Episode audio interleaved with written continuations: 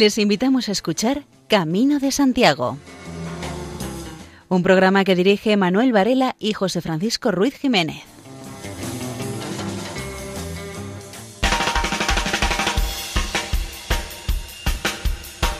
Muy buenas, aquí da comienzo el programa dedicado a divulgar la temática jacobea, dando a conocer todo lo posible cuestiones relacionadas con el apóstol Santiago el Mayor y las rutas jacobeas que llegan hasta su tumba en Compostela. Reciban un saludo de María José López en la locución, Luis Miguel Gálvez en la cuestión técnica, José Francisco Jiménez encargado de la supervisión y quien les habla, Manuel Antonio Varela.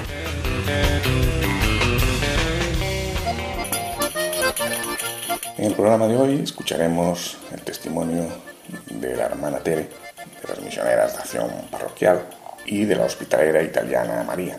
En la sección de historia, Francisco Singul nos hablará de cómo se recupera Santiago de Compostela tras el ataque de Almanzor. Habrá una nueva emisión de la serie de audios sobre el Camino de Santiago de Razando Hoy y se hará una nueva etapa del Camino Ignaciano.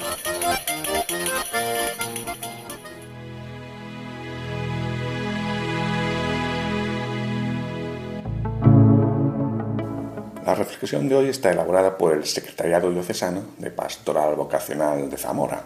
Lleva el título de Peregrinar por dentro y por fuera. Y dice así. En la vida hay oportunidades. A veces se fuerzan, se buscan intencionadamente. Otras veces llegan de forma inesperada.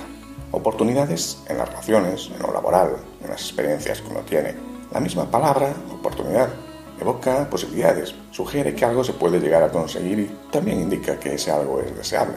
De lo contrario, hablaríamos de amenazas.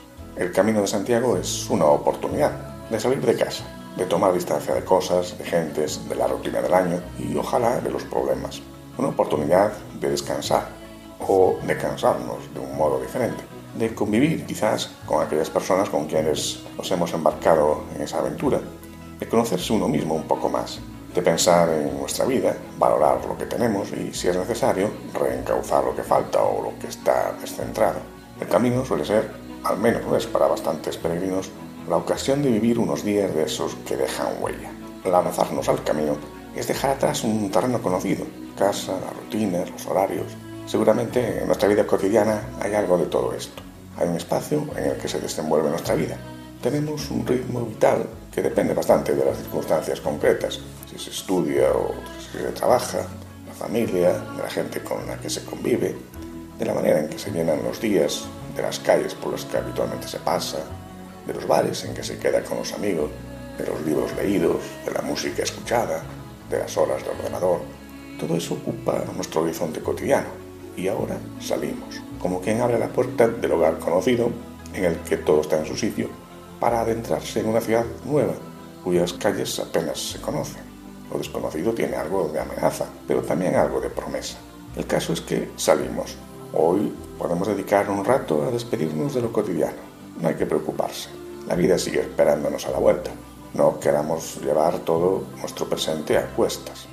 De alguna manera, el camino supone también tomar un poco de distancia, sin llevárselo todo con uno mismo. Está bien abrirse a la novedad del camino, de Dios que quiere mostrarse en estos días, especialmente a través de la naturaleza y de los demás. Está bien dejar espacio para la sorpresa mientras se peregrina, dejar espacio para el silencio o para la palabra nueva.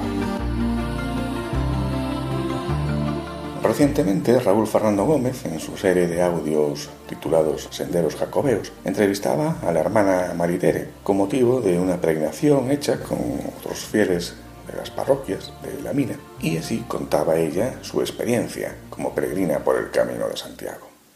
En los momentos como muy jóvenes de nuestra congregación, ahí se organizaban también del Camino de Santiago, pero nunca tuve la oportunidad de ir y ahí se quedó un poco como aparcada.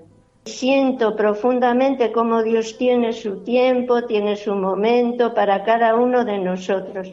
Pues resultó que cuando apenas llevaba en la mina, creo que solamente una semana que me habían destinado de Burgos aquí, escuché a nuestro párroco don Jesús que hablaba con Antonio Céspedes. Oye, vamos a organizar una peregrinación a Santiago. Bueno, pues yo que oí eso, en un momento, vamos, sin, sin pensar nada, yo dije, pues bueno, yo me voy a apuntar.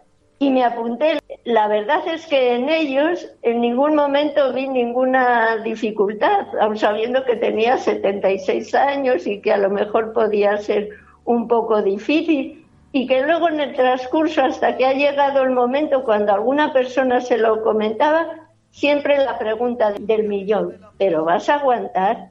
Tanto es así que yo casi en la víspera de la salida me planteaba, ¿voy o no voy? Tenía miedo y pues la verdad no quería ser un obstáculo para la marcha del grupo.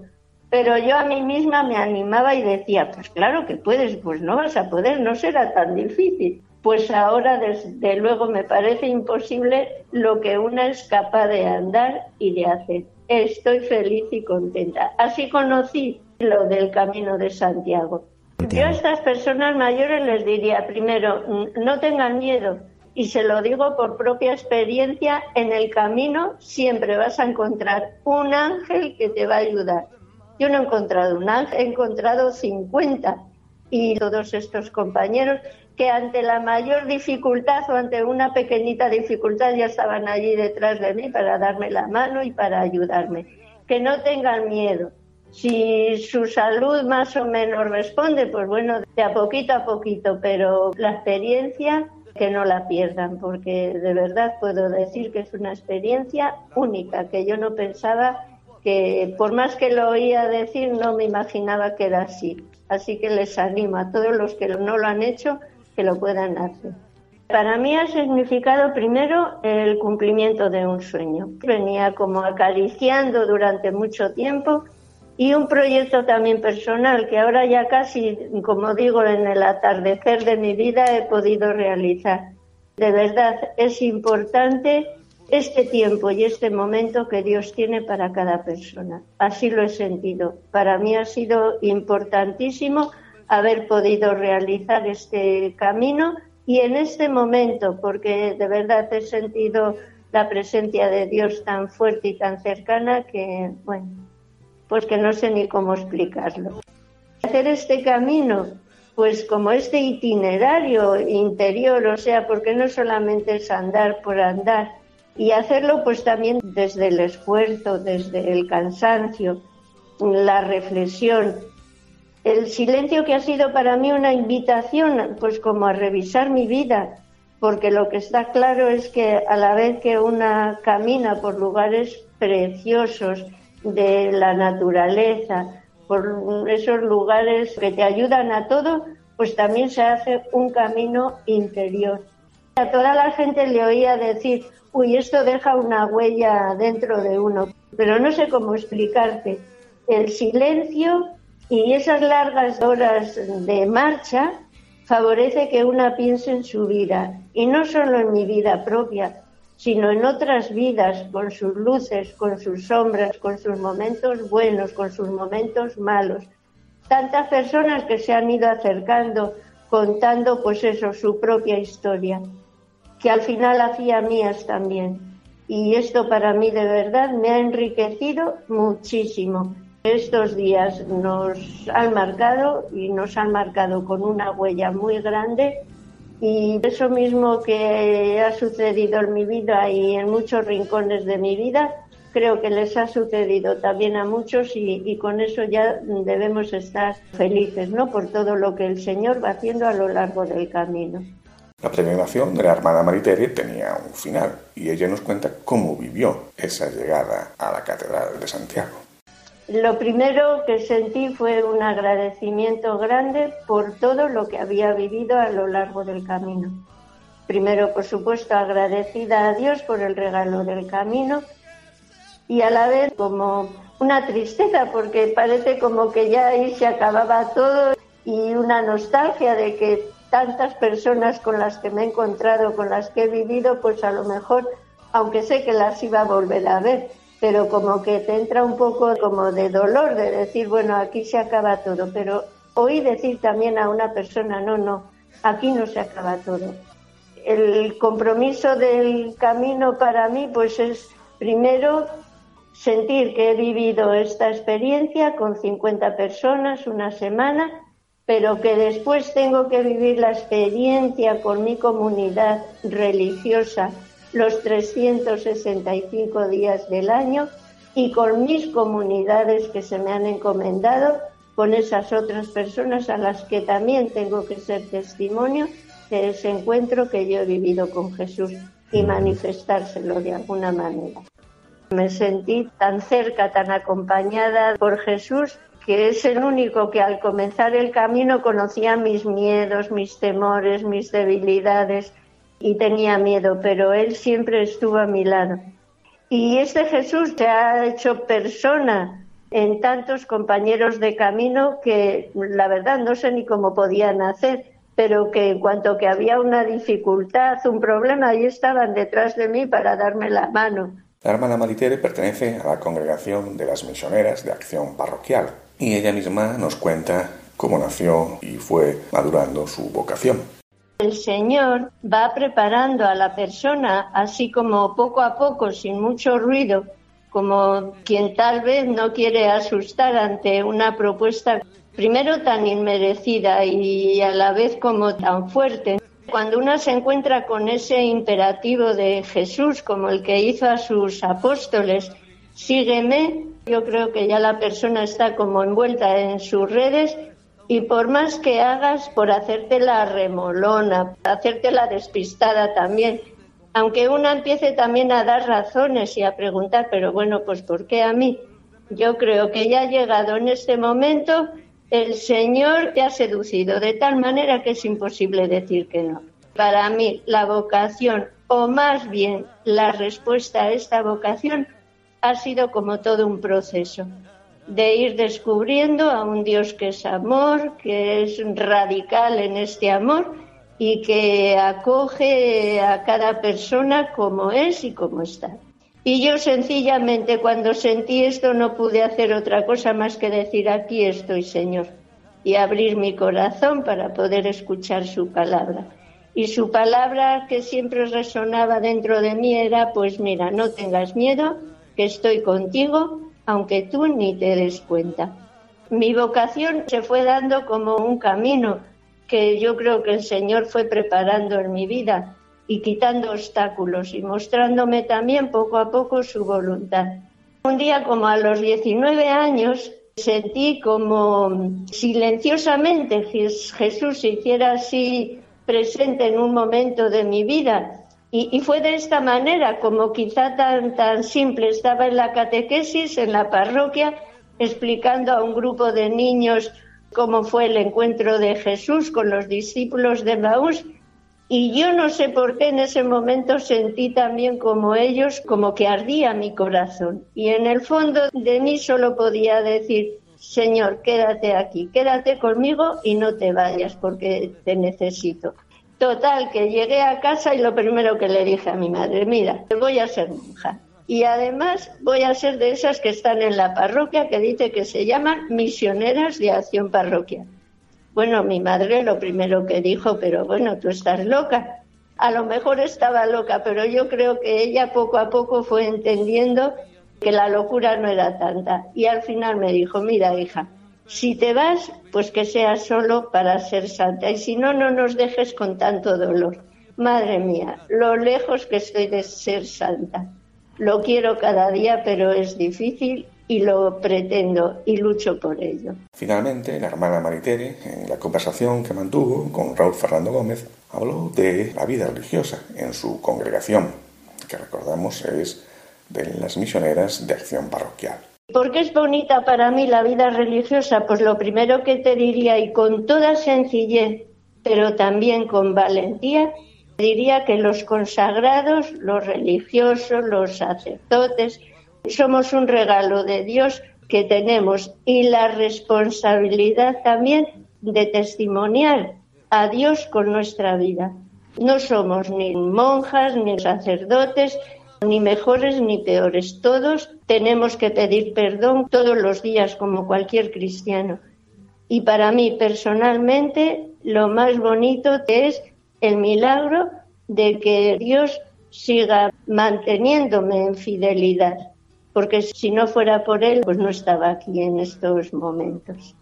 La vida de una religiosa misionera de acción parroquial es como la vida de cualquier otra religiosa, pero cada una dentro de la vivencia de su propio carisma y de su propia entrega en la diferente misión que la Iglesia les ha encomendado. Quisiera limitar como a un aspecto que es como el que define nuestra vida, también como religiosas y también como misionera de acción parroquial. Y esto es la vida en comunidad. A veces ya sabemos que cualquier grupo que vive junto, un matrimonio, quien sea, pues la convivencia siempre es complicada porque bueno, pues es entre diferentes personas que cada quien de sus maneras de ser diferente. Y en nuestra comunidad pues también queremos hacer una familia donde reine la alegría, reine también la mutua ayuda y es un aspecto, lo de la comunidad, muy enriquecedor. Y es también el estilo y el modo de vivir de Jesús. Por eso, porque nosotras no nos elegimos para vivir juntas.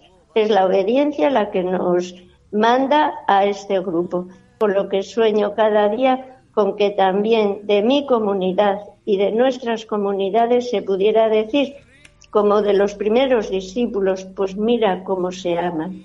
Eso sería un bonito testimonio para las jóvenes que tal vez están necesitando pues sentir como ese rostro amable de Jesús que acoge y que buscan tal vez en nosotros modelos en quien apoyarse y tenemos que hacerlo.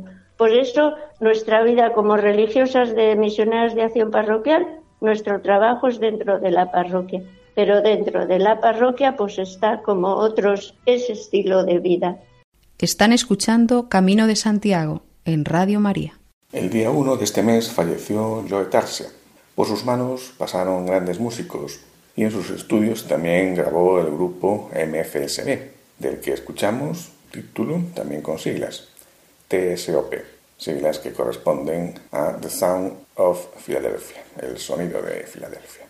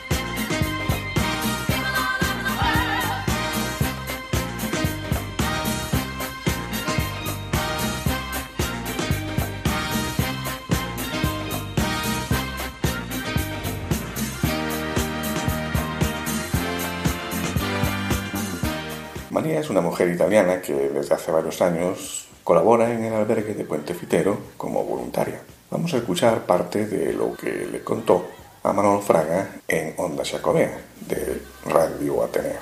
Soy de Génova, Italia.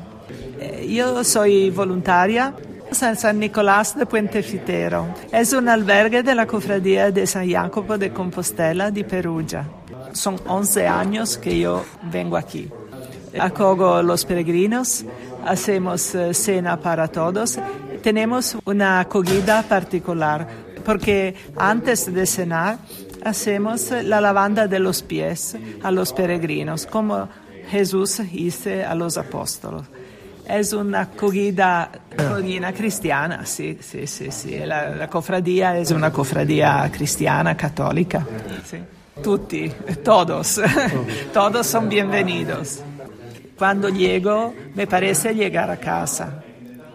Mm, soy muy cansada cuando termino porque todo el día se trabaja, pero los peregrinos mm, cuando marchan son muy felices. ¿no? Es un, muy bien para mí. Casi todos los días es, lleno. 11, 10. Eh, a las 12 cerramos para ir de compras y cuando llegamos está lleno de, peregrinos que nos, nos esperan. Uno de los máximos conocedores de la historia del Camino de Santiago es Francisco Singul. En el anterior programa habló del ataque de Almanzor a Compostela y hoy de cómo se fue recuperando Santiago. Escuela de Saber. Camino de Santiago por Francisco Singul. El comienzo de las peregrinaciones en los siglos IX y X. El primer ministro del califa, Hisham II, el caudillo al-Mansur, el almanzor de los cristianos, ordenó en 997 un ataque devastador contra Santiago de Compostela. Tras la destrucción y el saqueo, el ejército cordobés tomó el mismo camino de regreso. Embarca el botín de guerra y a la infantería en Porto y envía la caballería por las calzadas hacia el sur. En Córdoba se escenificó una parada militar para despedir a los mercenarios y agradar a la población, muy contenta con esta nueva victoria de su primer ministro. Mientras tanto, Santiago de Compostela comenzó a resurgir de sus cenizas. La población regresó y poco a poco se fue restaurando lo dañado y reconstruyendo lo destruido. Y gracias al impulso del obispo compostelano San Pedro de Mezonzo, quien estuvo al frente de la mitra entre 985 y 1003, se repusieron muros y cubiertas, se consagraron nuevamente los altares y regresó la vida a la ciudad. La devastadora ceifa de Almanzor fue, por fortuna, un paréntesis en la evolución fecunda del santuario como meta de peregrinaciones. La existencia de la reliquia completa de Santiago el Mayor, preservada en el interior del edículo sepulcral, fue una vez más detonante para la creación de infraestructuras y estímulo de vida y de fe religiosa. Cuando por fin se reconstruyó la iglesia de Alfonso III, el cuerpo del apóstol siguió estando tumulatum suparcis marmoricis. Algunas escrituras de la segunda mitad del siglo XI hablan de la bóveda que cubría el sepulcro apostólico, intacta más de 200 años después del descubrimiento. Después de todo, el ataque contra la ciudad de Santiago no tiene el efecto perseguido por Almanzor. Cual ave fénix, renace el santo lugar como resultado del gran tesoro espiritual que alberga. Tras la crisis bélica, las peregrinaciones se recuperan poco a poco, en una época en la que el piadoso duque Guillermo V de Aquitania, en el tránsito del siglo X al XI, abre las esperanzas posmilenaristas del camino jacobeo, alternando sus peregrinaciones anuales a Roma y a Santiago. Y con los peregrinos se reanuda el comercio internacional, como documenta la presencia en la ciudad de monedas de finales del siglo X, acuñadas en el sur de Francia, llevadas a Compostela por peregrinos y comerciantes de Toulouse, Albi, Arles y Narbona. La peregrinación y sus consecuencias económicas son estímulos importantes para el desarrollo local, auspiciando la ascensión social de una burguesía que jugará un papel importante en el futuro de la ciudad. En el cambio de siglo y de milenio, ya olvidado el temor al año 1000 y restañadas las heridas provocadas por el ataque de Almanzor, el santo lugar mira hacia el futuro con optimismo. La peregrinación revitaliza los caminos entre Francia y España, y la cultura occidental vive un nuevo tiempo de esperanza al amparo del Camino de Santiago. En la serie de audios de Razando Web que estamos emitiendo, casi llegamos al final y toca hacer alguna reflexión conclusiva. Por ejemplo, comprobar cómo la peregrinación es una metáfora de la vida. Oración para el día de hoy. La vida como peregrinación.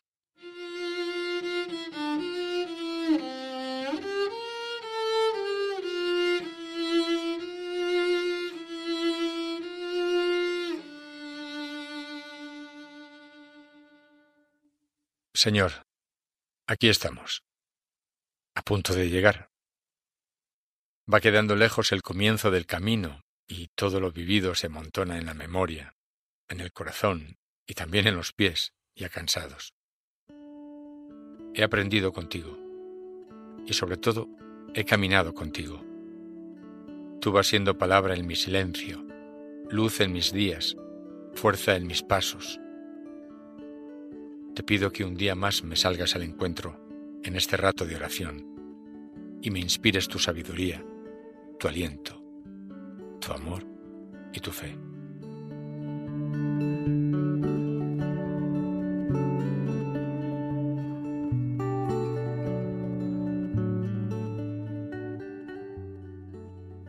La lectura de hoy es de la primera carta de Pablo a los Corintios. Aspirad a los carismas mejores, y ahora os indicaré un camino mucho mejor aunque hable todas las lenguas de los hombres y de los ángeles, si no tengo amor, soy un metal estridente o un platillo estruendoso. Aunque posea el don de profecía y conozca todos los misterios y la ciencia, aunque tenga fe como para mover montañas, si no tengo amor, no soy nada. Aunque reparta todos mis bienes y entregue mi cuerpo a las llamas, si no tengo amor, de nada me sirve. El amor es paciente, es amable.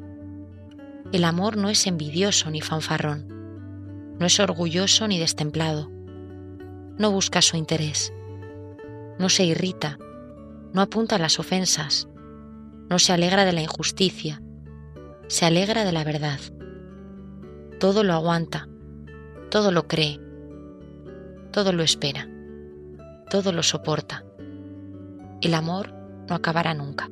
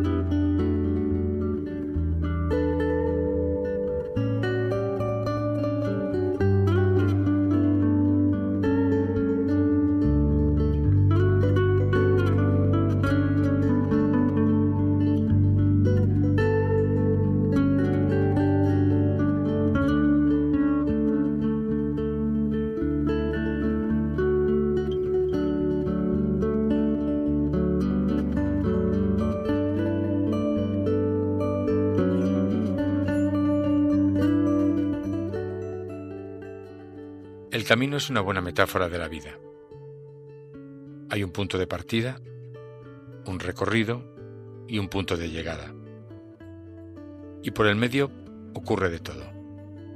Días buenos y malos, alegrías y tristezas, enfermedad, cansancio, ilusión, paisajes inesperados, encuentro con personas que dejan huella y otras que se cruzan sin que apenas nos conozcamos. Pienso ahora en mi vida y me pregunto, ¿en qué etapa del camino estoy?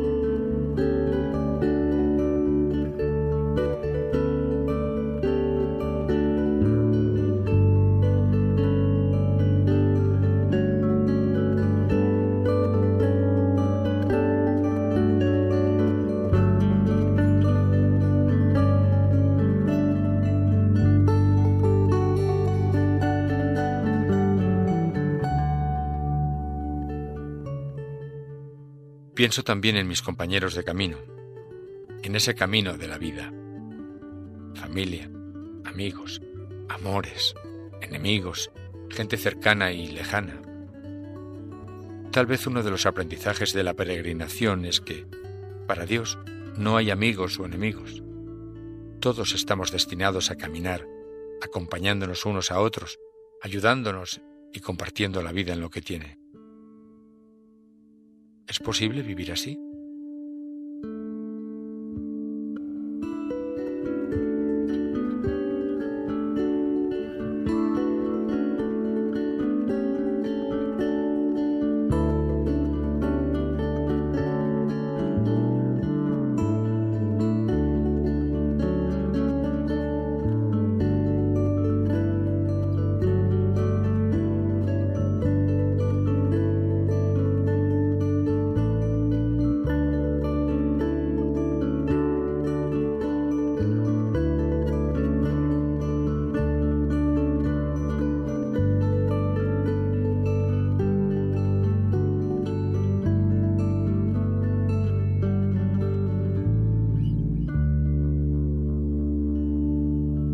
Lectura de hoy habla del amor, el amor que es fundamental en la vida, el amor que nos eleva al cielo y a veces nos encierra en el desaliento, el amor que nos entusiasma, nos apasiona o nos rompe el corazón. Pero el amor que Dios me propone es un amor muy concreto. Es el amor de quien se entrega desde la paciencia, la generosidad, la humildad, el desinterés. Le pido ahora a Dios que me enseñe a amar a su manera.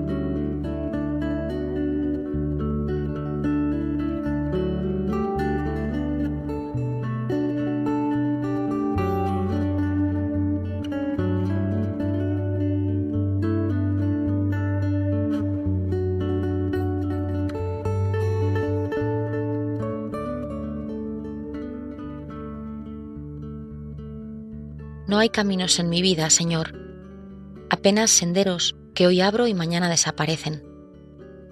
Yo estoy en la edad de los caminos, caminos cruzados, caminos paralelos. Yo vivo en encrucijada y mi brújula, Señor, no marca el norte.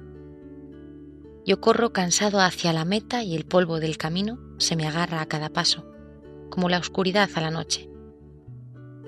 Yo voy a galope caminando y a tientas busco un rastro y sigo unas pisadas y me digo, ¿dónde me lleva el camino? ¿Eres quien ha extendido a lo largo de mi vida un camino? ¿Cuál es el mío? Si tú me lo has dado, me pertenece. ¿Dónde me lleva? Si tú lo has trazado, quiero saber la meta. Señor, yo busco tu camino, solo uno, y me fío de tu palabra.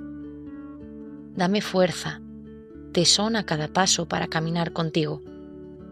Yo busco ahora un camino, Señor. Tú, que eres camino, da luz verde a mi vida, pues a abrir camino tú me llamas.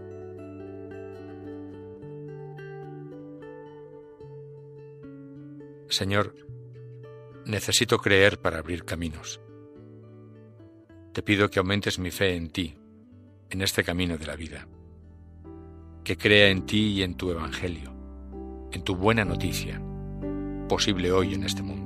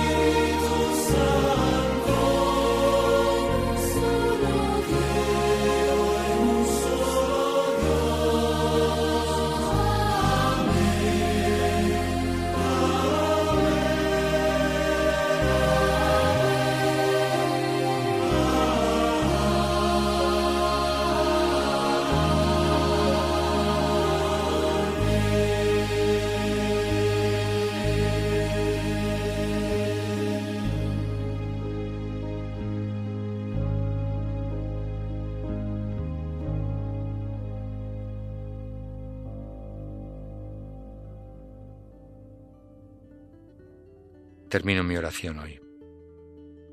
Me doy cuenta de que el camino es escuela, es reflejo, es imagen, es como la vida misma.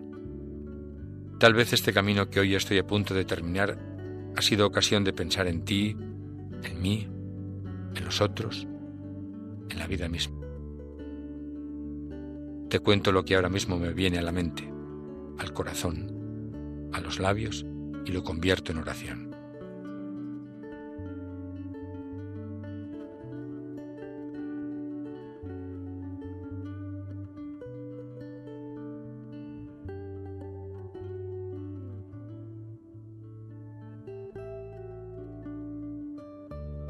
Gloria al Padre, al Hijo y al Espíritu Santo, como era en el principio, ahora y siempre, por los siglos de los siglos. Amén.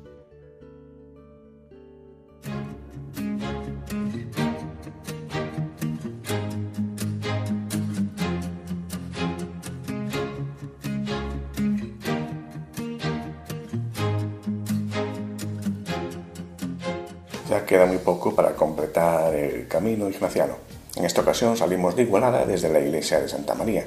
Tomamos por la calle de Santa María del Roser, que nace en la plaza del ayuntamiento y la iglesia. Continuamos por la calle de la Soledad, que seguida toda de frente va cambiando de nombre. Primero Avinguda de Carismar y luego, en ligero ángulo a la izquierda, Avinguda de Montserrat. Cruzamos por encima de las vías de ferrocarril de Igualada a Barcelona. Descendemos un poco más por la avenida de Montserrat y tomamos la primera carretera que parte a nuestra derecha nos conduce una gran rotonda que cruzamos de frente. Seguimos por la carretera nacional 2, que también conocemos ya. Es el Camino Real. Un poste indicador nos señala la dirección hacia Montserrat. Siempre de frente por la carretera asfaltada, pasamos por debajo de la A2, llegamos a un puente y volvemos a cruzar la A2, pero ahora por encima. Siempre hacia adelante por la misma carretera que discurre en paralelo a la A2, vamos avanzando hacia Castellolí, Entramos en el pueblo y lo atravesamos por la misma carretera, siempre de frente. Después de cruzar nuevamente la A2, estamos en la carretera que nos sube hasta lo alto de Can Masana. Las flechas amarillas del Camino de Santiago y los postes indicadores nos hacen compañía. Se puede ir subiendo todo el rato por la carretera que nos llevará a Can Masana. Hay atajos que van cortando las muchas curvas de la subida. Desde nuestro sendero vemos el alto de Can Masana, pero lo que hacemos es bajar y seguir hasta el cruce de carreteras de Can Masana. A tan solo unos pocos kilómetros de la meta se ve la ermita de Santa Cecilia, del siglo XI, y nos anima a seguir avanzando hacia el monasterio y la Virgen de Montserrat. Más adelante, a dos kilómetros de la ermita, un cartel a la derecha nos señala la senda al monasterio por el camino de los degollados. Para los peregrinos es muy recomendable subir por este camino, puesto que nos aligera el último esfuerzo. Y por fin llegamos a Montserrat. Subimos hasta la plaza justo delante del monasterio. El servicio a los peregrinos está en la plaza, a la izquierda. La alegría nos acompaña. Vivamos la alegría de la resurrección de Cristo. Las canciones, la luz, las flores, el agua y los amigos son bienvenidos. Como Ignacio de Loyola, dediquemos un rato de oración especial junto a la Virgen Morena de Montserrat. El Espíritu de Dios nos confirma en la misión que hemos recibido. Aún más, el Espíritu nos acompaña y nos fortalece en las dificultades que salen a nuestro encuentro. Seguimos la dinámica de las otras semanas. El verdadero Rey nos pide que le acompañemos en su conquista del bien contra el absurdo de la destrucción del ser humano. El Espíritu nos impulsa en nuestro peregrinar por toda la tierra, anunciando la buena noticia. El Espíritu rompe barreras, abre caminos. El Espíritu crea fraternidad, crea comunidad, crea humanidad, crea imagen de Dios en el mundo. El Espíritu nos despierta, nos ilumina, nos saca de nuestra sordera y de nuestra ceguera. El Espíritu nos pone en marcha, nos empuja y no nos deja sentarnos mucho tiempo. El Espíritu nos aguijonea, nos hace salir de nuestras comodidades, nos rompe nuestros esquemas bien hechos. El Espíritu nos llena de compasión, de amor, de necesidad de entrega. El Espíritu nos eleva, nos hace soñar, nos hace infinitos. En el Espíritu todo lo podemos esperar, todo lo podemos soportar, todo lo podemos realizar. El Espíritu es la gran presencia de Dios en nuestra vida. A lo largo de nuestra peregrinación hemos ido respirando al Espíritu. Hoy pedimos ser conscientes de esa presencia en nosotros. ¿Dónde encuentro la actuación del Espíritu en mí? ¿Dónde lo encuentro actuando en nosotros? ¿En qué lo reconozco actuando en el mundo? Hace unos días fallecía un músico de gran trascendencia en la historia de este arte en el siglo XX. Nos referimos a Jerry Lee Lewis, a quien escuchamos interpretando un pupurri.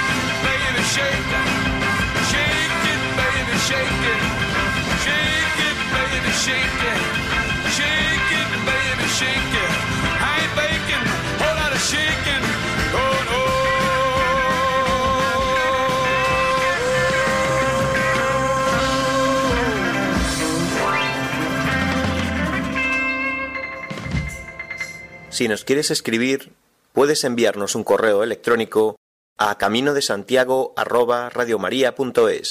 Hoy el arzobispo compostelano, Monseñor Julián Barrio, nos habla de los valores de la peregrinación. La religiosidad popular, expresión concreta de la fe del peregrino, se manifiesta sobre todo en la escucha de la palabra. La palabra de Dios es el bordón para el peregrino. Luz es tu palabra para mis pasos, dice el salmista. El hombre no busca a Dios como el absolutamente desconocido, ni lo alcanza como un objeto de apropiación. Dios no asalta al hombre, ni se da a conocer como si fuera absolutamente ajeno. No obstante, es Dios quien da el buscar y el encontrar, lo mismo que el querer y el obrar antes e independientemente de que el hombre se preocupe de él. La iniciativa de la alianza está en Dios y Jesús no es el fruto del heroísmo, ni la salvación que tenemos en Él es fruto de la conquista humana. El cristianismo es un humanismo que surge del Cristo crucificado y resucitado, no de Adán y Prometeo autodivinizados. El cristianismo no es religión de libro, sino de la palabra de Dios. Pero la palabra en el cristianismo no viene desde fuera, sino desde dentro, en cuanto que es la religión del que es palabra eterna del Padre y se ha hecho temporal en Jesús, el Hijo que revela la gloria de Dios. La respuesta del hombre a esta revelación o manifestación de Dios no es simple resultado de la actividad humana, sino un don de Dios. San Agustín lo refleja bellamente cuando dice, no te hubiera yo encontrado si tú no me hubieras buscado primero. En el camino uno percibe que el silencio es el lugar de la palabra y el peregrino ha de meditarla a lo largo del camino.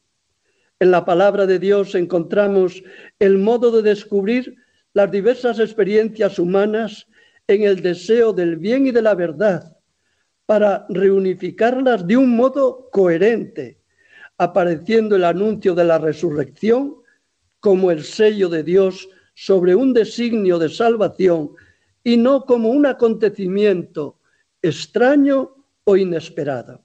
La palabra divina es el espejo donde ha de mirarse el hombre que busca a Dios, la verdad y el significado de la vida, tratando de escapar de la desesperación y del miedo que lo atenazan cuando se encuentra sin ideales y que le llevan a tener experiencias excitantes en la inmediatez, haciéndole caer después en el vacío. Por eso vamos a considerar la importancia de los lugares sagrados, los santuarios.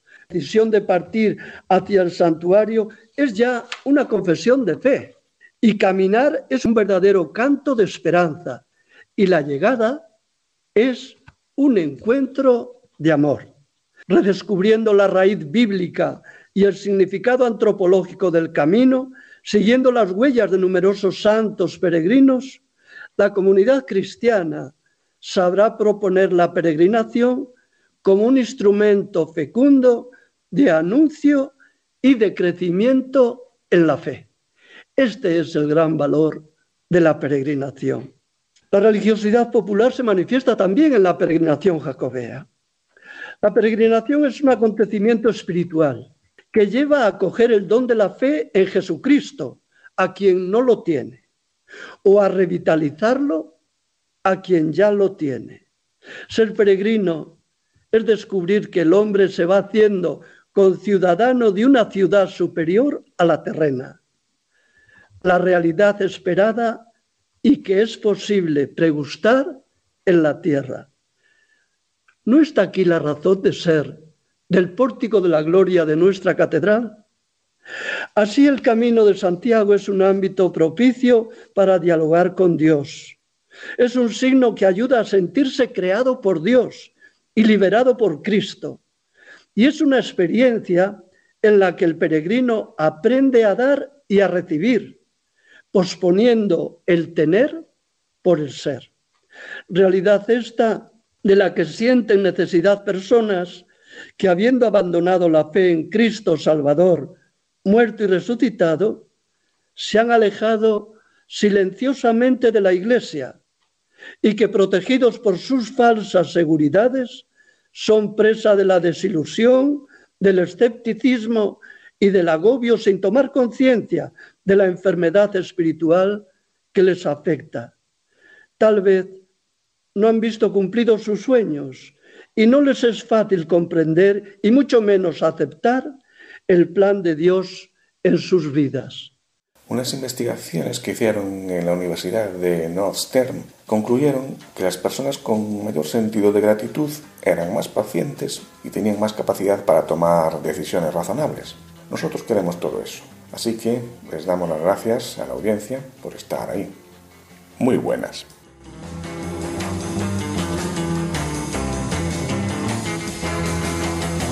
Han escuchado en Radio María Camino de Santiago, dirigido por Manuel Varela y José Francisco Ruiz Jiménez.